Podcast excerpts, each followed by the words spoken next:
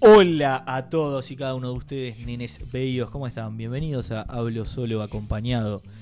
Les doy la bienvenida a través de este copete precioso que les estoy preparando.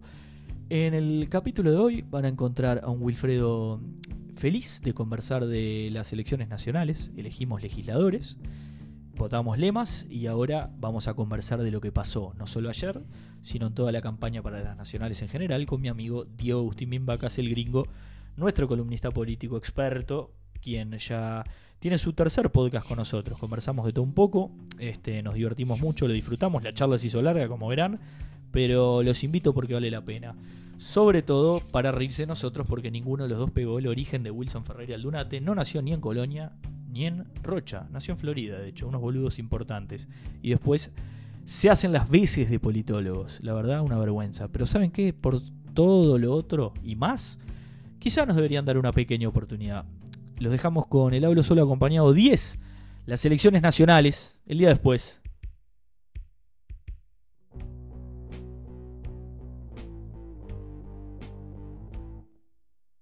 Te doy la bienvenida, gringo, querido amigo. Mi amigo personal, el licenciado Diego Agustín Mimbacas, nos vuelve a visitar en este hablo solo acompañado número 10. ¿Sos el 10, sabías? Mira qué bien. Y eso que sos bolero vos. Sí, ¿Te gusta verdad. hacer el 10 un ratito? Eh, no, porque siempre me terminan puteando ustedes. Matute Morales, ¿te Sí. gusta? Matute, Gallardo, Recoba y Ligüero. ¿De qué cuadro será, no? Mm. Este, muchas gracias por estar, gringo. Un gusto estar acá. Che, mm, a ver, eh, ya te presenté un poquito, pero mm, básicamente estamos acá para comentar eh, el día después. Estamos grabando lunes, lunes 28, ayer domingo 27 tuvimos las elecciones nacionales. Los uruguayos elegimos eh, parlamentarios, además de votar obviamente un lema, un candidato a presidente, y quienes votaron por la reforma constitucional, eh, también eso. Eh, hay un montón de cosas para hablar y, y qui- quisiera, tenemos tanto para hablar de acá, que voy a hacer algo que no hago nunca, que es, voy a evitar hablar de la Argentina. Hablamos alguna vez en el podcast, creo, cuando En te... el pri- sí, en el el- primero, Ahí va. ¿te acordás? Charlamos sí, sí, un era poco. geopolítica en el fondo de mi casa. Eso, que vos eh, la pegaste bien ahí, porque me dijiste, eh, Macri se le está agotando, dijiste, a pasos agigantados. Lo escuché hoy esta mañana para, para un poco ponerme a tono, de ver cómo estabas. Y, y efectivamente, este, vuelve Cristina Kirchner eh, detrás de Alberto Fernández esta vez, que es este, el, el presidente, así que, bueno, hay cambio de mando en Argentina. eh, es un cambio brusco, ¿no? Porque pasar de cambiemos otra vez al, al peronismo para ellos es un cimbronazo. Sí, eh, se rompe la maldición de que ningún gobierno eh, no kirchnerista hasta la historia, hasta el momento, No nunca había terminado. va, no peronista, claro. Nunca habían terminado el gobierno y parece como que están en buenos términos. Se juntaron a desayunar hoy todo. Sí. Es raro esta Argentina, ¿no? Desconfía uno. Dice, Sí, ¿eh? sí, ¿Cómo no uno desconfía de, de qué esperar, como el, como el peronismo, el kirchnerismo es tan versátil, o sea, nadie sabe si va a parar para la izquierda, si va a parar para la derecha. Para... nadie- los inversores no saben qué esperar de esta nueva Argentina. Vos decís que vamos a ver para dónde va el partido y va a poner un 9, poner un 3. Sí, sí, Ahí total. está. Muy bien. Che, mm, eso argentino, básicamente, me, me parece que, que en definitiva nos impacta. No en vano tenemos el dólar a 40 mangos. Y eso que lo estamos aguantando, ¿no? Yo lo esperaba más igual, ¿eh? Sí. ¿A ¿Cuánto se fue? En el 75 se fue en Argentina de acá. Sí, está 60 y pico. Sí, sí. Este, pero lindo para tomarse un buque bus y ir ahí, comer, pasear, Sí, comprarse una provincia. comprarse chubut, ¿te gusta? Ah, puede la ballena, precioso. también. Mi suegra fue hace poco, divino, Mira, divino. Che, mm, en fin. A ver, ¿por dónde empezar en una elección con, eh, con de todo, no? Eh, a ver, vamos a repasar un poquito, si te parece, los porcentajes, porque yo les voy a comentar algo. Con mi amigo el gringo estuvimos charlando ayer, sobre todo un poco para preparar el espacio de hoy, que si no les gusta, eh, lo preparamos. Así que imagínense si no, lo, si no lo hubiéramos preparado. Yo le pedí que me tire una penca el sábado, estábamos en veda, violamos la veda, pero bueno, no, no le contamos a nadie. ¿Te parece? Este, y básicamente estoy buscando acá. Estos son eh, los pronósticos que vos me tiraste. Este, está, era posible. era posible. Eh, yo, es más, cuando charlamos te dije, coincido. Este, pero bueno, eh, el escrutinio marca otra cosa. A ver, tú le diste 42 al Frente Amplio, 27 al Partido Nacional, 15 al Partido Colorado y 10 a Cabildo Abierto. Obviamente te pedí que me dijeras eh, lo- lo- los cuatro partidos que parecían marcar, vamos a decir, la aguja medianamente. Claro, sí, no. Por supuesto que, bueno, Partido de la Gente, Mieres, eh, Partido Ecologista Radical, Intransigente, etcétera, no parecían, eh, de alguna u otra manera, marcar la agenda como para que te la juegues en una penca. Mm. A lo sumo te puede haber dicho, che, a ver qué pensás si Salle llega o no llega, pero me parece que no. Este, lo vamos a invitar a Salle, ¿eh? Eh, lo, lo vengo diciendo hace tiempo, pero me voy a animar. Lo, lo voy a invitar a Gustavo. Entonces, bueno, eso me dijiste tú. Y ahora repasando los resultados, ¿te parece? Mm, Vemos lo- lo- los números fríos. Dale. Tenemos 39,2 Frente Amplio, 28,6 eh, Luis Lacalle Pou por el Partido Nacional, 12,3 Talvi, ahí se te fue a 3 puntos, porque hasta ahí venías eh, No, 3 sí. de diferencia enfrente y en Colorado. eh, la calle le tuviste ahí. Digo, eh, empezó en, en- en los- las proyecciones hasta en 29-30. Sí. Eh, Se licuó un poquito, obviamente, quizá habrán contado alguna zona con, con más. Y Cabildo, 10,9-11. Yo creo que el escenario que vos tiraste, corregime si me equivoco, era la última frontera para la oposición. ¿Qué te parece? Era, sí. Era, digamos, hasta ahí tenía una posibilidad de ganar la segunda vuelta. Sí, sí. De Sí. sacar- Si el frente iba por arriba de 42, ya se complicaba. Y convengamos que mayoría parlamentaria tenía que meter cuánto. 43 con 4, una cosa así. Está. Si el Frente Amplio hubiera metido 43 con algo, estamos hablando que probablemente eh, Sí, sí. ratificara, se ratificara. Porque era 43 con algo y después ganando las elecciones. Ahí tenía la mayoría por, por el vice. Claro. Claro, porque es un senador más, Claro. en definitiva. Está muy bien. Che, bueno, eh, tanto para hablar. eh, ¿Cómo lo viste el resultado? Así medio pregunta de futbolista, pero qué primera sensación, así, ¿viste? Pusiste el canal de predileccia, de predileccia, no sé si se dice. Eh, pusiste... Yo, yo le- es un resultado interesante, es un resultado algo inesperado más que nada para el oficialismo y tal vez para Talvi. Yo creo que el partido- ¿Inesperado para Talvi?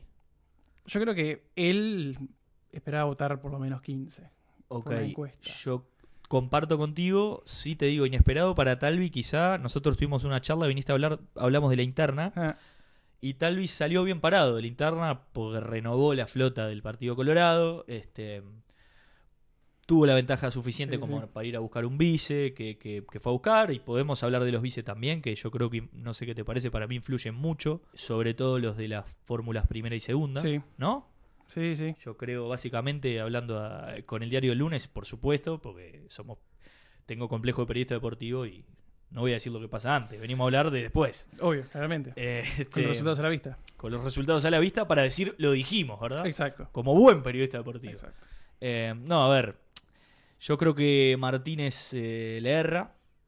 Eh, a ver, el- las urnas dirán, quizás se ratifica la fórmula del Frente Amplio. Sí, yo no sé si le erra en la persona, yo creo que le erra en la forma en que se dio todo el proceso de que hubo mucha resistencia a quién eligen, ¿no? Comparto, comparto. Yo creo que hay un poco de yerro en la, for- en la persona. ¿Por qué? Porque si el perfil de la fórmula iba a ser moderada, considerando, seguí mi análisis, el voto más radical del Frente Amplio, más a la izquierda, supongamos MPP y lista Sí. 1001, probablemente votaría al candidato del Frente Amplio, más allá de sentirse o no representado. No me imagino a los dirigentes más importantes del MPP o del Partido Comunista diciendo vámonos a Unidad Popular, que esto no nos dan pelota. Sí, sí. Eh, porque el Frente Amplio quizá pueden tener disputas internas, pero para afuera se muestran sólidos. Y quizá ahí es una fisurita la elección de la vice. Eh, dirigentes de, de la envergadura de Danilo Astori, que no es ningún improvisado en el tema, Sí, sí. eh, se mostró disconforme. Entonces, eh, a partir de ahí, son pequeñas fisuras que yo creo debilitan la, la ya cuestionada figura de líder de Martínez. Yo no lo veo tan líder, lo veo más un tipo que con, con el empuje de un aparato político sí puede ser un candidato, de, de hecho lo es, y de hecho el Frente Amplio sigue siendo la fuerza política más importante del país. Así es. Este, difícil que pasar un segundo puesto, por más crecimiento de crecimiento, pero este, eso sigue siendo. Ahora bien, eh, ¿qué te pasa con Argimón, por ejemplo, a vos? Argimón yo creo que... Argimón le, le marcó la cancha al frente de que tenía que hacer lo que dijo que iba a hacer, que te- la fórmula paritaria. Eh, como decía, yo escuché a Darwin decía que Argimón era el sachet de acondicionador en el shampoo, era como que ta, era más de lo mismo, Darwin dijo pero que era la, es- la tía que llevaba escones. exacto. Escuchame una cosa. Es escribana ella. Creo que sí. Eh, ¿Hay alguien con más pinta de escribana que Beatriz Argimón? Porque sacando la, la- la calidad o no de la fórmula, eso va, va en cada ciudadano. Bueno, eh, La está- pinta de escribana de Beatriz Argimón es emocionante, señor. está el escribano también. Sí. El escribano Domenech también el tiene pinta de escribano. Bueno, tiene pinta de un montón de cosas. Ah, sí, también. Este, pinta de que no sabe qué año es, pero Claro. bueno, esa es otra cosa. Em, pero, y la pinta de azafata. Ayer tenía un saco medio, medio azafatero, Sí, medio sí. pluna, medio pluneski, Pituco. Pitucón, sí. Sí. Este, pero parece haber acertado. Sí. La parece haber acertado. Es una mujer que tiene un consenso importante en el Parlamento. Mm. Eh, se la sabe defensora del rol de la mujer en la política desde hace mucho tiempo. Sí. Se la sabe importante en leyes. Este... Entonces creo que, a ver, nosotros habíamos conversado la elección pasada de Argimón porque fue la única vice que se había seleccionado Sí. cuando viniste a charlar de interna. Es verdad. Y hablamos de la jugada política por sobre la persona. Sí, Yo sí. estoy en ese rol todavía. Sí, yo no creo que era alguien que le, que le subía el techo demasiado. Yo en aquel momento me acuerdo que dije que capaz que llegaba a 35 como mucho, pero bueno, le. No, bueno, vos pero sirvió para mantener.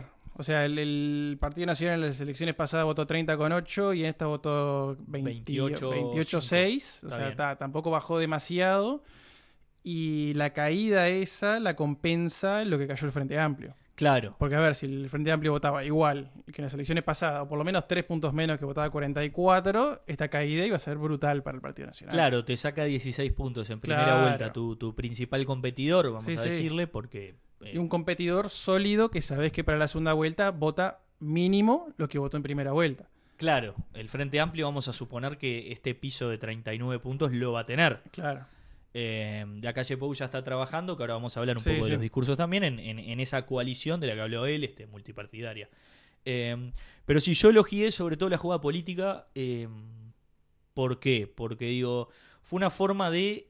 mira ¿Cómo pasa el tiempo? Fue una forma de sacarse a Sartori de arriba, que Sartori quedó tan diluido en esta campaña de ida y venida, ¿no? Sí.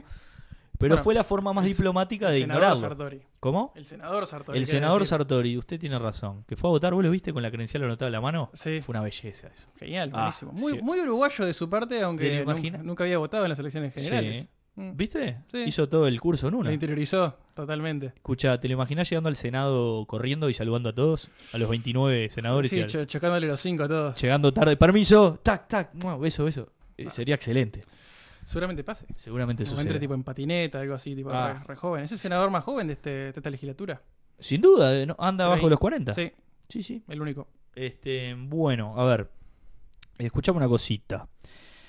¿Cómo ves eh, a la performance de Talvi? Vamos a hablar de Talvi, ya que estamos haciendo un primer paneo general. Y yo creo que esperaba más, el Partido Colorado esperaba mucho más de él, en especial tomando en cuenta lo que las encuestas le daban en un momento que estaba rozando los 20, Se le puso cerca. se le a la puso muy cerca. Y yo creo que eso generó mucha expectativa que, bueno, ahora se transformó en desilusión quizás. No creo que sea una elección que sea toda una pérdida para Talvi. En realidad No. empata. O sea, tiene los mismos senadores los mismos diputados que ganó Pedro la vez pasada. Pierde aproximadamente 10.000 votos. No es mucho. Una cosa así. Y tiene perspectivas mejores que las de Pedro. Porque Eh, tiene perspectivas serias de llegar al Claro. gobierno, a conformar la coalición. Esa cosa que en criollo se dice, y como nosotros no somos politólogos lo podemos decir, eh, esa cosa que se decía en la oposición a la hora de buscar un candidato para derrocar al Frente Amplio, eh, Claro. eh, esa cosa de un tipo con el apellido Bordaberry no podría llegar, ¿no? Esas cosas que se dicen. No, Quizá no lo que digo yo es que. eh, ¿Vos decís que eso influye? Yo no, sé hasta qué punto. Yo lo que digo es que en estas elecciones, por lo, lo que votó el Frente, es mucho más favorable para la oposición llegar ahora que en el 2014. Comparto. Está que bien. ponerle que Pedro en ese momento fue una mala votación y tenía una mala perspectiva. Y Claro. ahora Talvi tiene una mala votación, pero tiene buenas perspectivas para crecer. Bien. Ponele que sale, sale campeón, que sale presidente de la calle. Bien. Y él es, no sé, ministro o senador o tiene un rol que Preponderante en el gobierno. permite Entiendo. popular. Entonces, este, claro, quizá lo que vos decís, ponele, quizá a Pedro le fue mal considerando que al Partido Nacional también, y que en el 2014 el Frente Amplio de pedo no engancha, tuvo un 48, de Sí. pedo no, pero digo, fue una votación bastante rutilante que, que rompió los ojos. Entonces, entiendo, quizá vas por ahí, Sí, sí. de decir, bueno, le fue mal, sobre todo en el, en el contexto coalición. Sí. Queda mal parado y queda. Está bien, entiendo. Este, creo que Talvi renueva la flota del Partido Colorado. Renueva. Este, también. eh, lo veníamos charlando también. eh, hemos charlado mucho esta semana. eh, creo que la frase que define a Talvi eh, a la perfección es: pagó el precio de ser el mismo. ¿No te parece? Sí, total. Pagó el precio de hacer política a su manera. Es un tipo que se mostró, en eso Sí, per- sí, me permito es su- valorarlo. Es su primera campaña. Me permito valorarlo de decir, él, él se mostró no político, él se mostró yo vengo de afuera. Este, que a ver, hay que hacerlo bien, porque también lo trató de hacer Novik y no le salió. No. Y con seguramente mucho más plata que tal. Y seguramente haya gastado más guita y me, me dio ternura ese, el Novik este, diciendo yo también apoyo la calle Pou. Ay, yo no, me dio esa no- cosa de la- Ni vi. Ah, yo vi que el, el diputado que salió es el más caro de la historia de Uruguay con todo, Ah. lo, que, todo lo que invirtió Novik, ¿no? Vale un huevo ese Sí, diputado. sí. Pero y encima también... puede cambiarse de partido. Sí, se le puede ir, leí. Sí. Pobre Novik, no. Hay que quede él, de último. Creo que no que se en- reduzca no el estaba en sueldo. la lista. Él dijo que se iba a redu- Sí, es verdad. Dijo que iba a rebajar los sueldos. Tiene que aguantar ahora. Mm. Eh, a ver.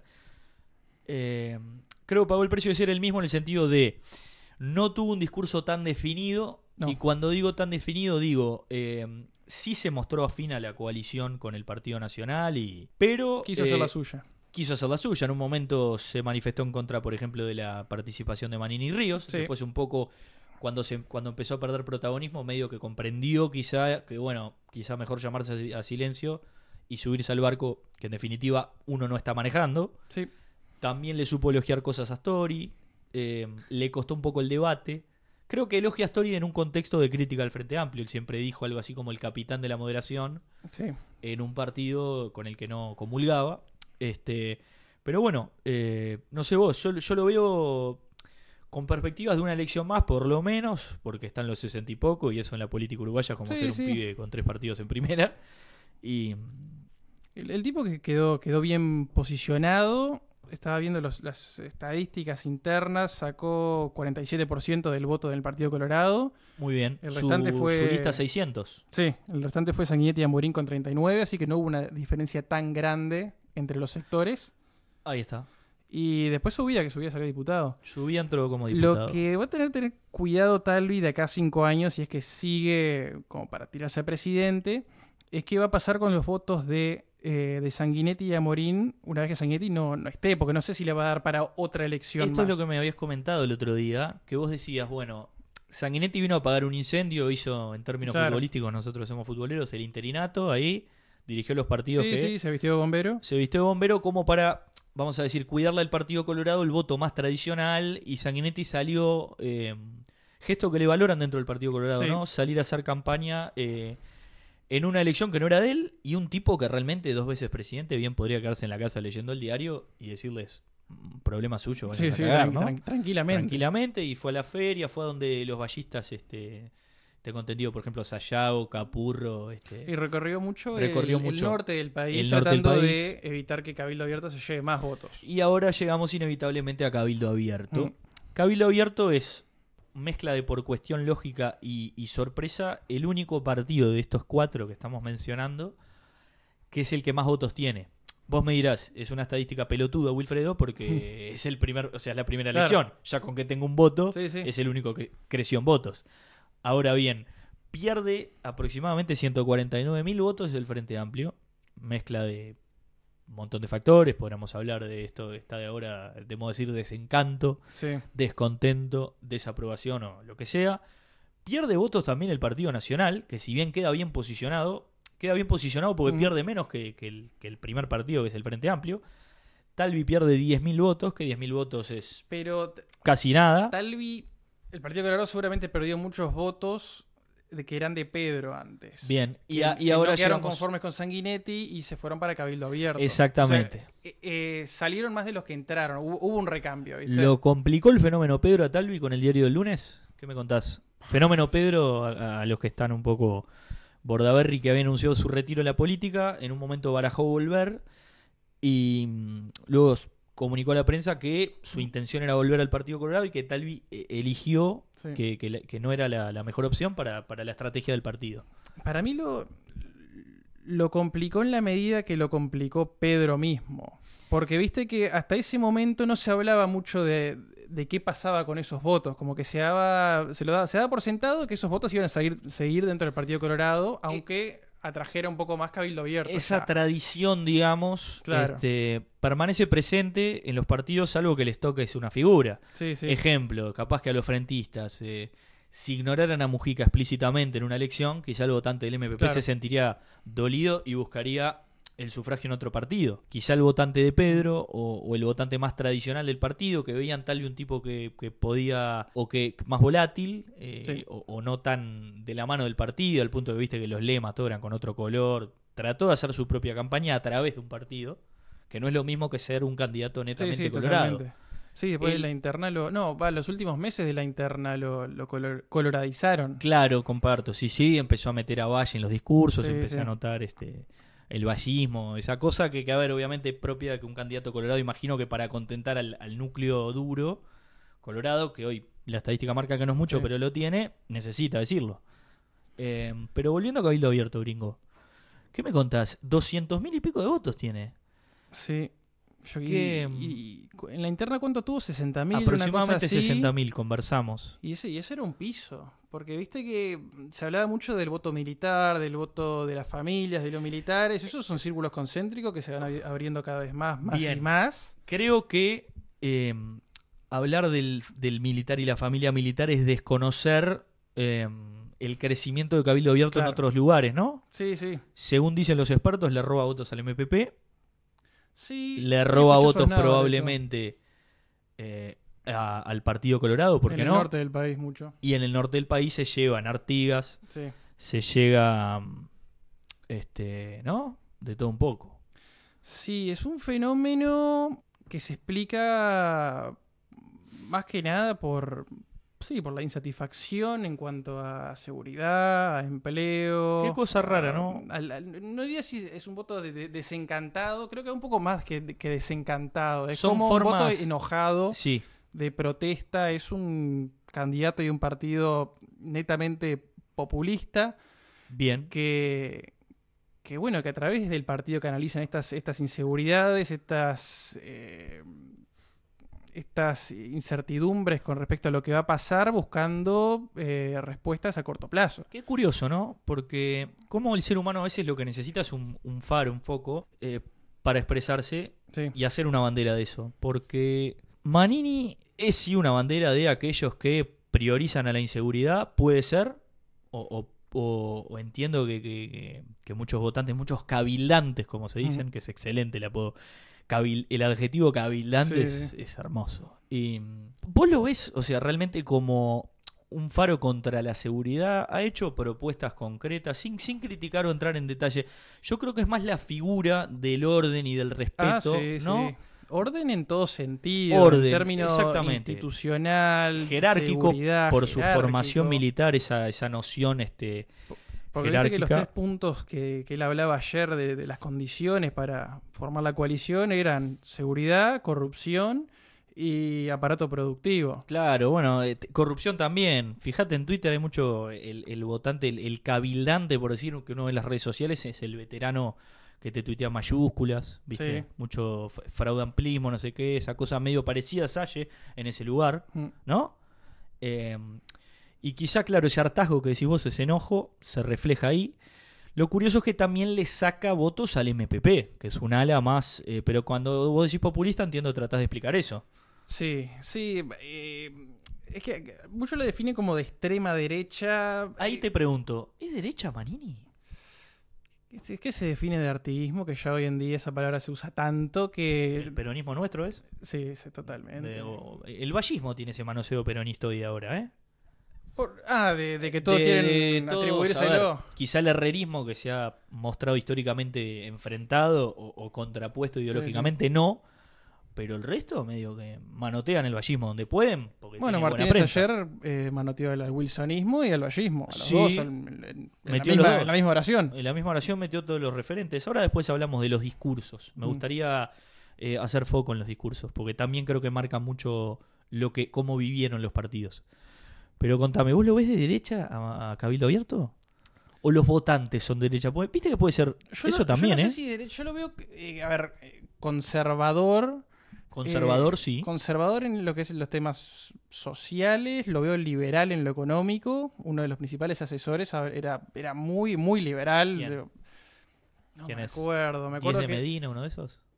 Puede ser, Me suena. pero que hablaba capaz de, que no, de- capaz que no y lo estamos... que hablaba de reformas onda Menem en los 90, ¿viste? Ah, de, la economía, de Bien. liberalizar, de sacarle peso al Estado. Mercado, mercado, mercado. Sí, Gabriel ahí. Mercado, Angela Merkel y, Mercader. Sí, y, y por ese, por ese lado es, tan di- es muy difícil de definirlo. Por eso es que tiene un atractivo bastante amplio también. Claro. O sea que por eso es que el MP, votantes del ex MPP pueden pasarse para Cabildo Abierto. Eh, la beta artiguista está por ahí. Sí. Cuando Manín en su discurso, no me quiero colar porque no, pero habla de, de esa cosa de los frágiles, esa... eh, ¿Será por ahí? Sí, sí, va por el lado de. como de, del que quedó fuera del reparto, quizás. Bien. Eh, sí, sí, lo- los O marginados. del que él piensa que quedó fuera del reparto. ¿viste? Sí, la, la- su propia noción de quiénes son los marginados. Este, porque, a ver, también es como decís vos, se muestra un poco reticente la agenda de, la, agenda, la agenda de derechos que se supone trata de incluir en el espectro a gente marginada por otras cuestiones. Entonces, Exacto. es su noción de marginado que podrá ser válida o no, dependiendo también del Sí, sí. electorado.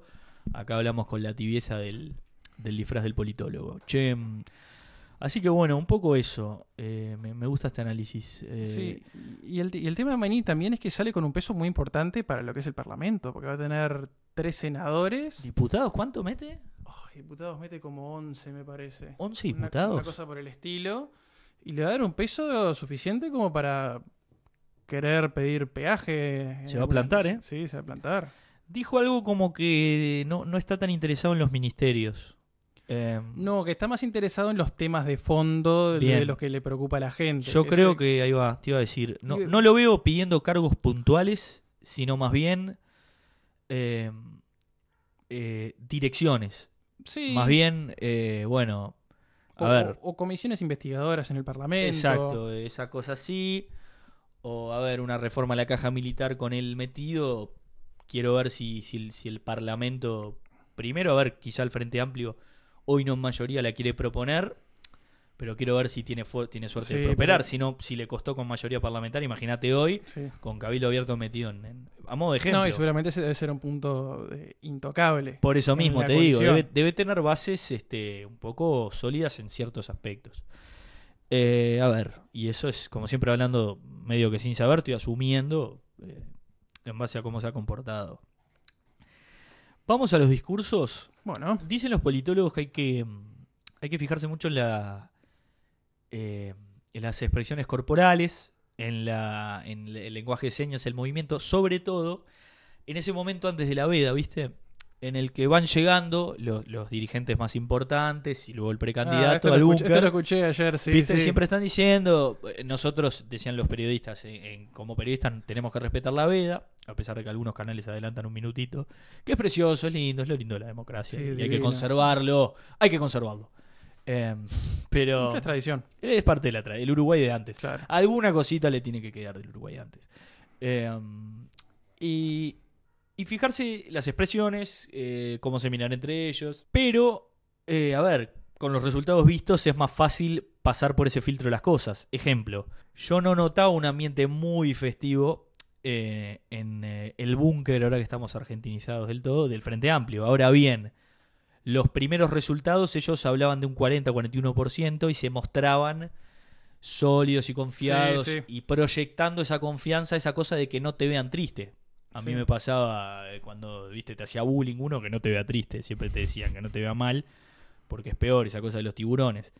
Quizá iban con esa mentalidad y quizá en la medida que se fue acentuando el resultado, eh, fue deflecando un poco el ánimo de los dirigentes más importantes, ¿no? ¿Qué decís? Sí, yo, yo en realidad pensé al revés. Yo, cuando dijeron eso, tipo, ta, me puse a fijar, viste, bastante en lo que en las caras, viste, de cómo respondían las preguntas.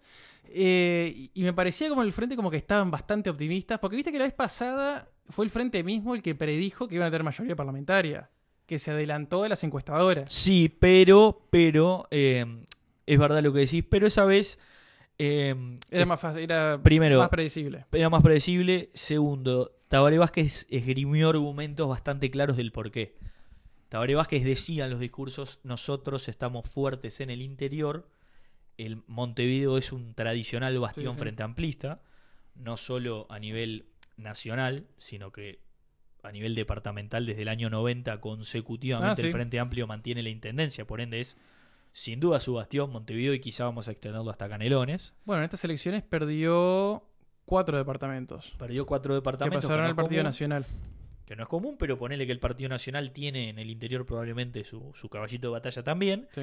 Pero convengamos que en el momento que perdió el interior la elección pasada con Vázquez, que, que fue y le ganó muchísimos votos, es eh, ahí radica gran parte de la derrota. El interior esta vez se atomizó. Mm. Se atomizó, cuando digo se atomizó no es en el lenguaje nuestro joven de se rompió la pelota del frente, no, es se fraccionó en un montón de cosas. El Partido Nacional volvió a tener cabida, el Partido Colorado gana dos departamentos, Gana uno al final. uno al final, Uh, solo, solo Rivera. pero peleó salto hasta el final, Sí. que la pasada eh, se había comido un garrón ahí. Mm.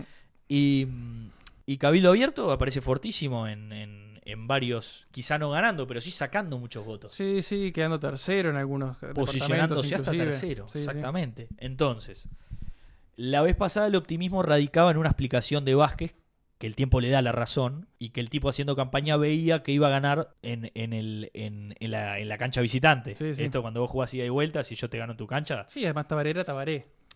sacando la figura política de la Tabaré, Claro. que era el primer intendente, el primer presidente de Frente Amplista y Exacto. Presidente sus- de Progreso. eh, presidente campeón con Es progreso. Entonces, este, sí, sí. Sí, pero Sotelo no le fue tan bien, estuvo con el No. Sotelo, la verdad que tiene lo opuesto al toque de Midas. Todo lo que toca se hace en polvo.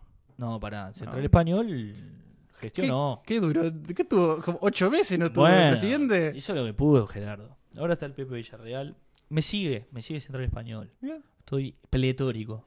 Este, sí, aparte el día de mi cumpleaños me empezaron a seguir, creo, una cosa así. Sabían. Una cosa insólita, sabían. Alguien, alguien les tiró. Ah, Te tienen identificado. Me tienen, sí, A sí. Wilfredo no, al otro. Al que, no, Claro. el otro va calladito a la cancha con los lentes.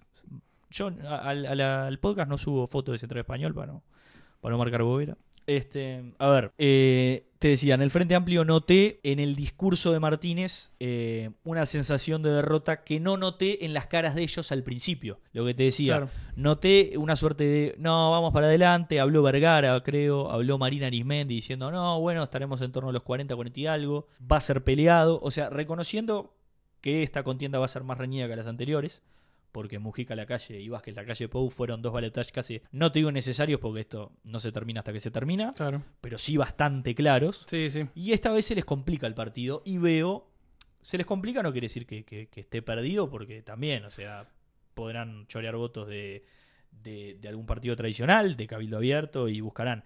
Pero eso voy. Eh, ¿Qué te pareció el discurso de Martínez? Me pareció. Él, él no es su tipo carismático. No. Eh, no, no es un orador muy este para arriba. es Claro. más, eh, No, venís de, de- a ver, venís de Tabaré y Mujica, que Venís- son un para arriba, y venís este de tipo dos como que la, la rema, y hasta ahí se vio en el debate, viste, que él no, es está muy cómodo Él- en ese tipo de, de situaciones. claro.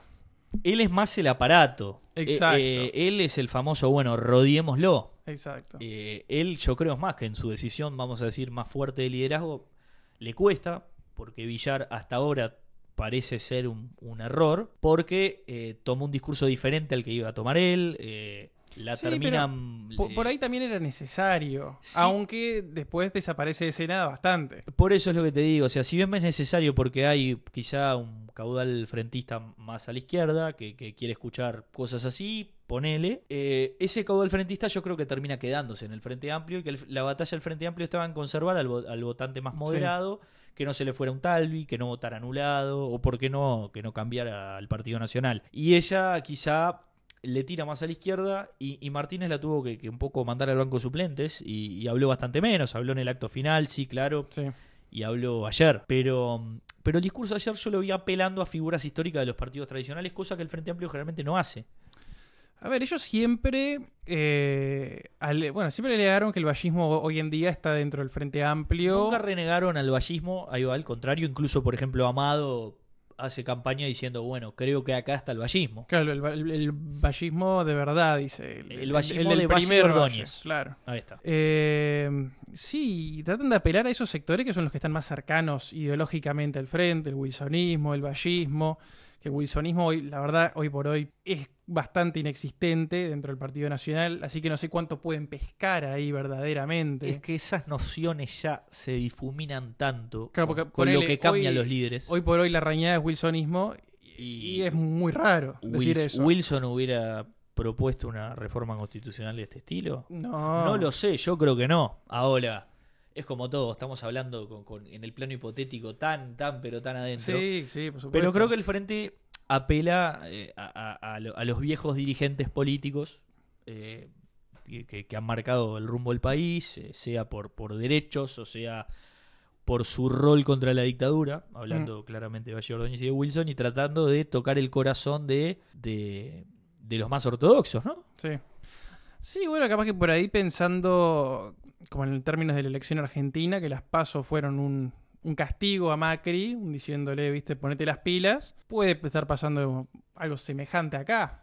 Claro. ¿no? Capaz que el, el frentista dijo, bueno, capaz que en primera vuelta prefiero elegir otra persona que me represente en el Parlamento, Y pero al momento vuelvo. de llegar presidente, bueno, es, otra, es otro tema. Claro, no es tan claro, ahí está, estoy de acuerdo. Eh, quizá cuando pegue la vuelta, eh, tienen, vamos a decir, eh, un mes para tratar de ir a buscar, menos de un mes, cuatro, tres semanas y algo, Sí. para ir a buscar quizá algún voto de Talvi, Mm. que puede ser algún eh, frentista que pasó para ese lado, tratar de decir no termines de, de- de dar toda la, la virada, quédate para acá. Eh, y por qué no, eh, wilsonistas o, o alguien quizá tocando un corazón más ortodoxo. Mm.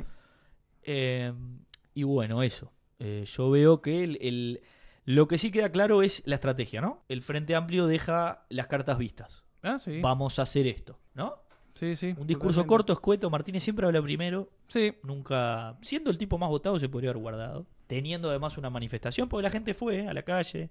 La gente se manifestó. Sí, es que, Creo que el frentista tiene ese comportamiento en general. Pero creo que Martínez entendió ayer que el gran ganador no fue él. Por El supuesto, y gran ganador era la calle y ta. totalmente. Y se trató de sacar, vamos a decir, el discurso de arriba. Claro, porque Tra- a ver, si esperaban a que la calle Pou hablara antes, la calle los iba a esperar hasta las 3 de la mañana porque él iba a ser el que hablara último. Vos- claro, vos decís que iban a jugar un tire y afloje de yo- Claro. yo, me lo me gané entre comillas terminar la noche. Exacto. Bien.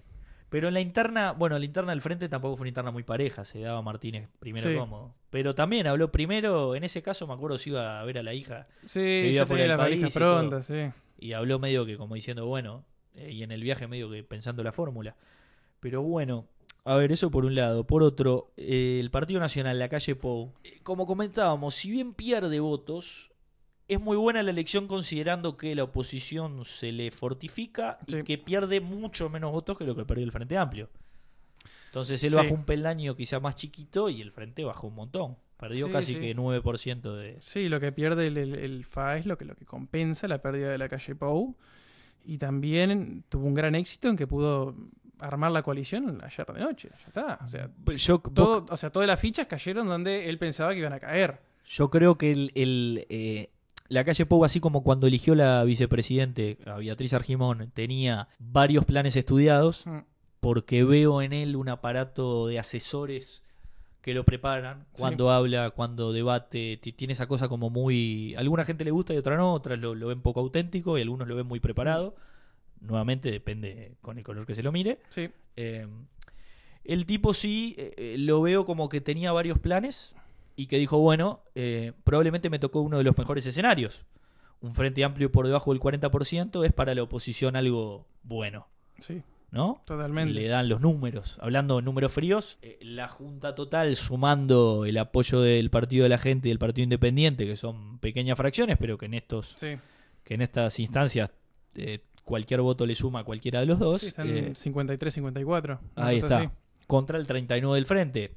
Supongamos que el frente va a ir a buscar lo que decíamos nosotros, votantes más ortodoxos, Votante del Partido Independiente. ¿por qué no votantes del Partido Independiente, del PERI, de Del PERI, sí. votantes de Salle, de Cabildo Abierto, de ex MPPistas. eh, algún MP, exacto, y trata de, de rapiñar y de estar en el 40 y algo y buscar, ¿por qué no?, algún anulado, decir, Sí. bueno, si no me votan a mí, aunque sea que no voten a, este, al otro candidato. Eh, pero el Partido Nacional lo vi eh, expeditivo, Sí, expeditivo en la estrategia. El discurso fue un poco largo, esa cosa habló un poco de la familia, que ahora comentábamos fuera del aire. sí, fue medio embole eso. No te- Como sí, fue, muy como muy, muy gringo, viste, que ellos siempre hablan Sí. de la familia. Fue como me dio el, el gobernador de Texas Ahí hablando va. ahí. Juancito siempre estuvo conmigo acá. Él es, eh, él es el que más integra a su familia a la campaña por afano. Sí, Nivel, yo no, no conozco a la señora Daniel Martínez en fotos ni por, ni, ni por asomo. no, de la Talvi tampoco. Los la hijos señora de... de- aparece ayer en la tele yendo con él al partido a la casa del Partido Colorado. ¿verdad? Y creo que la mujer no, no sé si no es uruguaya y no puede votar. O algo así. Es española. Es española, creo. Sí, Este, sí que llevó a votar a la madre. Porque un hijo vive en España. ahí va. Y creo que dijo, "Ta, a- alguien de la familia Claro. la llevó a la pobre señora. La subió al auto y la llevó. No, eh, pero, viste, o sea, eh, la, bueno, la mujer de Manini, Irene, este, sí, Senadora. eh, senadora electa, Irene, Porque y, ya era Edil. Edila. y ya era Dila del Partido Nacional. es verdad. Ahí tenés. Pero ahí es diferente. Yo lo que digo es, eh, ahí es una pareja en la que ambos eh, están ocupando cargos políticos. Claro. o- como pasan muchas parejas también, eh, La Calle y Julia Pou en su momento. Exacto. eh, y hay de esos casos. Bueno, ahora en el Partido Colorado, creo que dos de los diputados que salieron por Talvi son, están casados o son pareja. Una Bueno, por eso, hay parejas, Sí. digamos, que en los que ambos ocupan cargos, pero no es lo común. Pero lo que me refería es a, la familia, vamos a decir, propia, pero no, no formando parte del aparato Claro. político, sino Sí, sí. eh, la señora siempre atrás, eh, los hijos siempre ahí como en primera fila, como que integrando. Algo que, que- que Luis Alberto Lacalle, el Cookie, el padre, lo, lo hacía también. Mm. Hay una publicidad muy conocida de él caminando por la playa en la elección del 89, que, que, que la atribuyen como muy importante para la campaña, como que esa imagen de que el tipo es un tipo de familia, Claro. etcétera. En esos momentos, eh, yo no sé si incide tanto, y en esos momentos dicen que, que le jugó a su favor. Bueno, yo también estaba el marido de Betis Argimón. Eh, estaba Fernández Reyes también, el doctor Fernández Reyes con, con Argimón, es verdad, por eso. Pero en el Partido Nacional está esa noción de, de, de- Ahí va. de- ¿no? Sí, como de, sí, de, traición también. Puede ser, hay algo de tradición, ¿por qué Sí. no?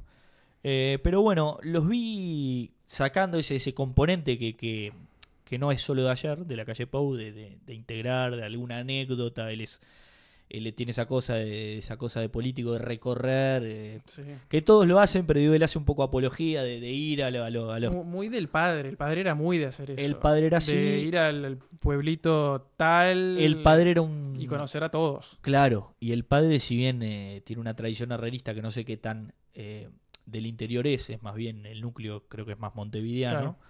Eh, siempre trató de, de no descuidar, cuando era la, la principal fuerza dentro del Partido Nacional, el, el- el otro sector. Exacto. Quizá a la Rañaga le costó un poquito más cuando fue candidato cuidar al herrerismo.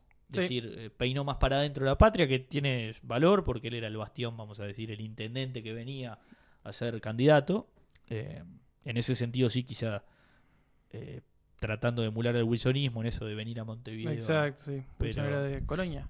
¿no? Wilson es de Rocha, era. ¿Eh, ¿Rocha? Sí, claro. Ah, sí, ay, sí. ¿Con qué me estoy confundiendo? Me estoy confundiendo con otra persona. Con Moreira, no. No, qué horrible. No, boludo. No lo puedo poner en el mismo peldaño. No, no seas malo. Eh, y bueno, a ver eso. Después, eh, hablando del discurso de la calle Puno, podemos obviar eh, los otros dos. Eh, cuando digo los otros dos, Talvi. Cortito y al pie, Talvi, ¿eh? Cortito y al pie. Lo Muy que es- conforme- Lo que se esperaba de él. Bien, pero no, justamente, si hay algo que ha generado Talvi, es incertidumbre en el discurso. Yo, conversando con amigos Sí, que sí se me mostraban votantes del Partido eh, Nacional, me le- decían, a ver qué dice, nunca se mostró Él nunca le hizo un guiño al frente Jamás. amplio. Le No, hizo no. un guiño al votante del frente. totalmente. Pero siempre dijo, nosotros venimos a proponer otro modelo del país que, que- que no sea el, el actual. El actual. No, y, y- y fue crítico del Frente Amplio. Y quizá algún frentista interesado en él vio esas críticas y, y desistió incluso.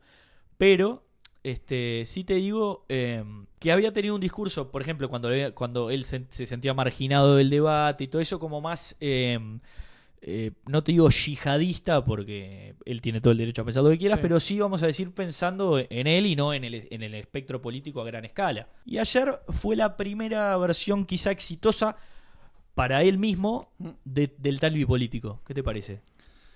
Sí, a ver. Va a tener. Tiene, todavía tiene un mes de elecciones él. O sea, ella dijo: Voy a, voy a trabajar por, para que la calle Pau salga presidente. Bien, Una cosa es lo que diga y otra cosa es lo que hace, que va a estar bajo la lupa de muchos del Partido Nacional. el Partido Nacional eh, se la jugó por Jorge Valle en el año Exacto. 2000 y Talvi, si te fijas bien, cuando habla es bastante escueto, pero dice, bueno, eh, le insto a mis votantes a votar a Luis Lacalle Pou. Y no solo dice eso, sino que dice que va a recorrer el país o algo así, como lo hizo el Partido Nacional por Jorge Valle. Exacto. Que yo creo que eso no es casualidad.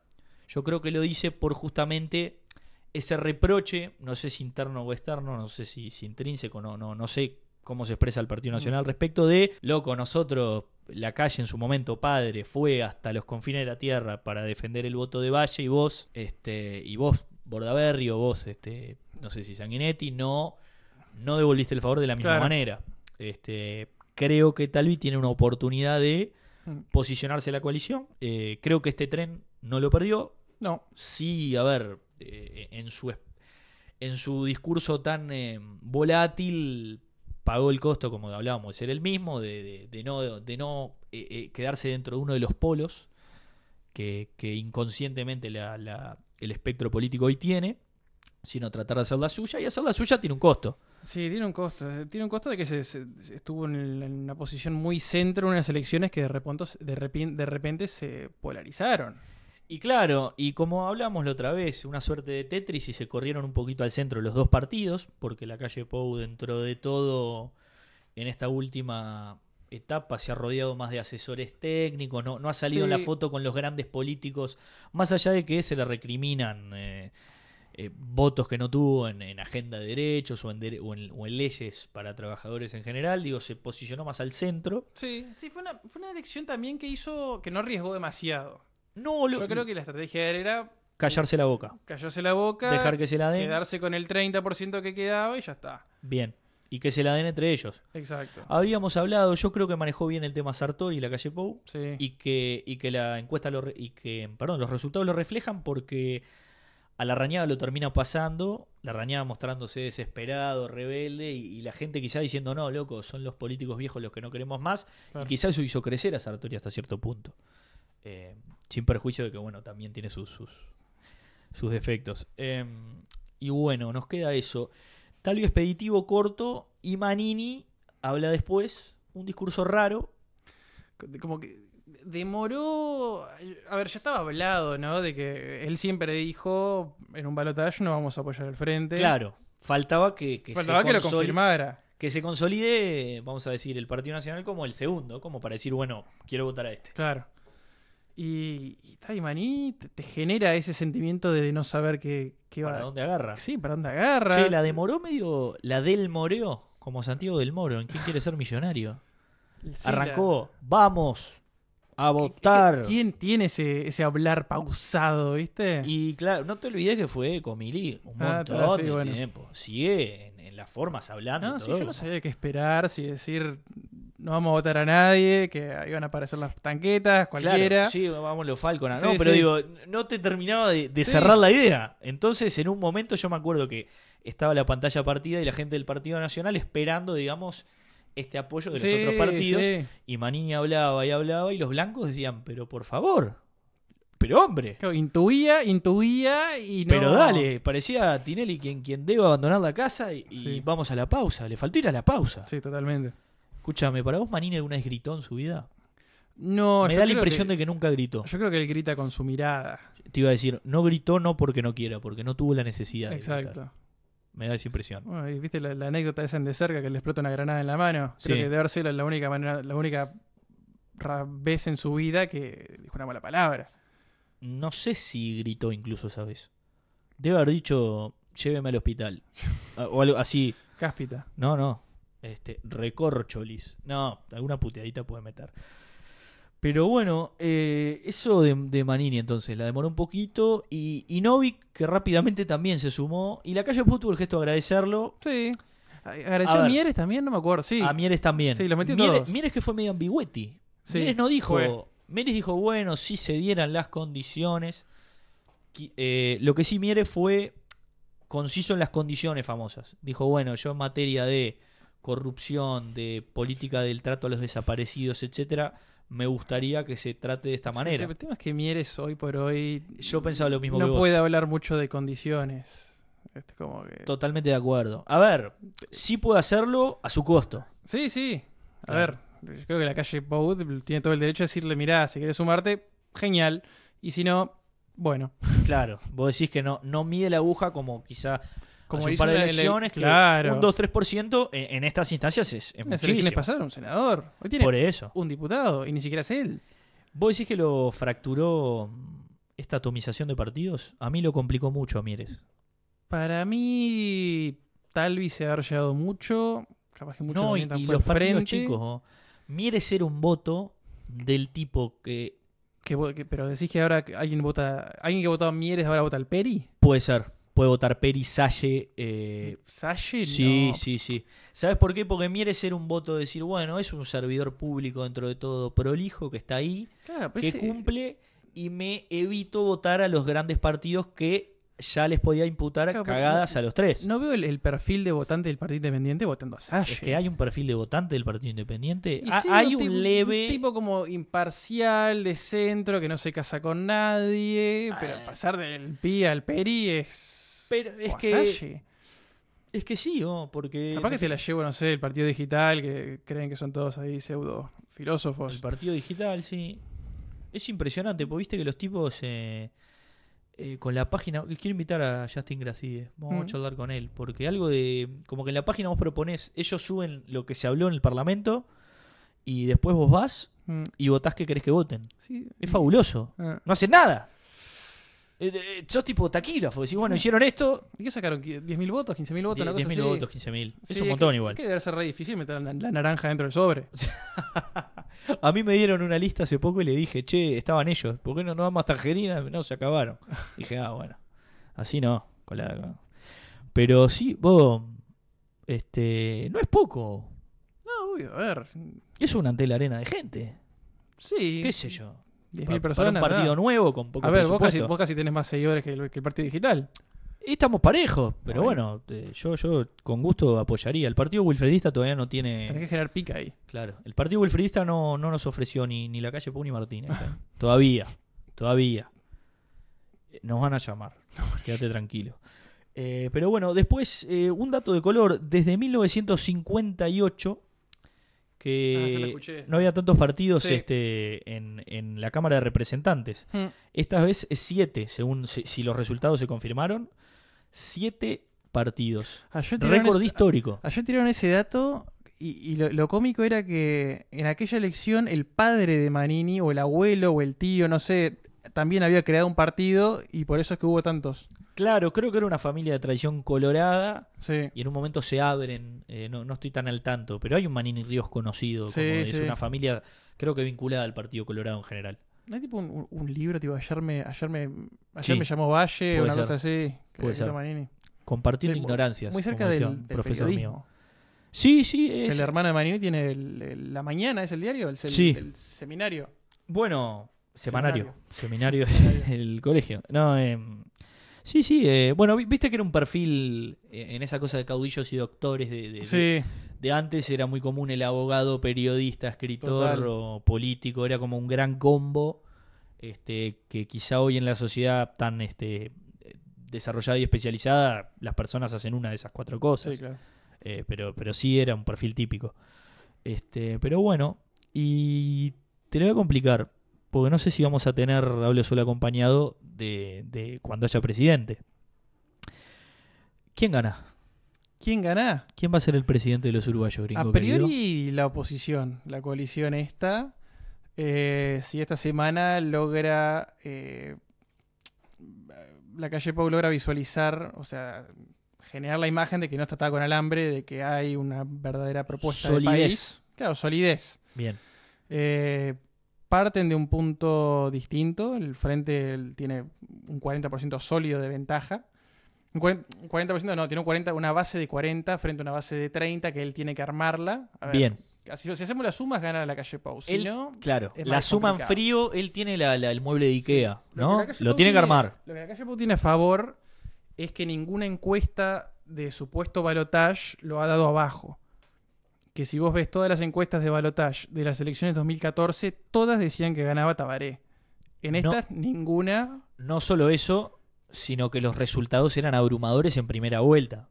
Sí. Nivel le puso mayoría Sí, sí, parlamentaria y le puso border de 49%. Sí, o sea, Pero, pero no, yo te digo encuestas de balotage. claro, sí, sí, por eso. Ah. Pero digo, un tipo que te, te mete ese revolcón en Ah, primera claro, vuelta Sí, sí. Es un paso. eh, era prácticamente inevitable. Esta vez veo que Sí. Eh, y no, no hay muchas encuestas que están cerca. Creo que las que están más cerca están a 5 puntos. Así que tiene como el, el- el viento a favor. tiene el caballo comisario Sí, en, sí. esta, en esta vez sí.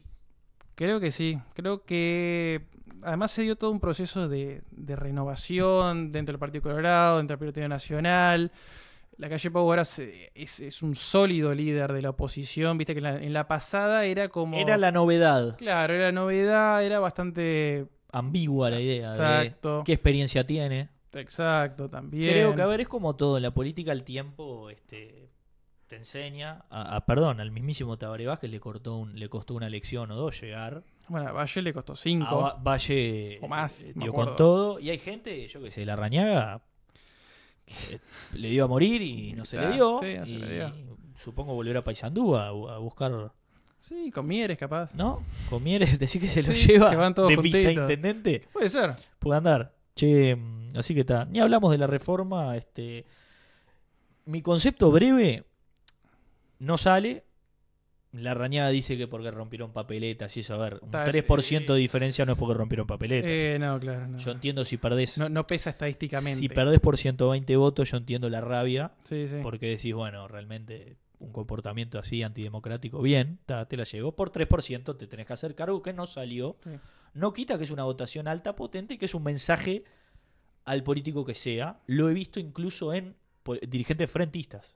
En, por ejemplo, Yamandu Orsi, en el Boca Andrade, de decir, muchachos, está bien, se ganó, ellos manifestándose en contra del plebiscito, pero no perdamos la autocrítica. ¿No? Eso a ver, no- es el no- segundo plebiscito consecutivo de que es por un tema de seguridad. Claro, Y los dos tienen 46,8% de aprobación. claro. O sea, que es no- una clara demostración transversal de toda la sociedad de que hay un problema. Claro. Creo que es una segunda alarmita para el que le toque. Sí, Para el que le toque, porque otra cosa curiosa, ninguno de los tres candidatos, cuatro, cuatro, Manini tampoco, tampoco. estaba a favor del plebiscito. Sí Sanguinetti dijo sobre el final que iban a sobrar.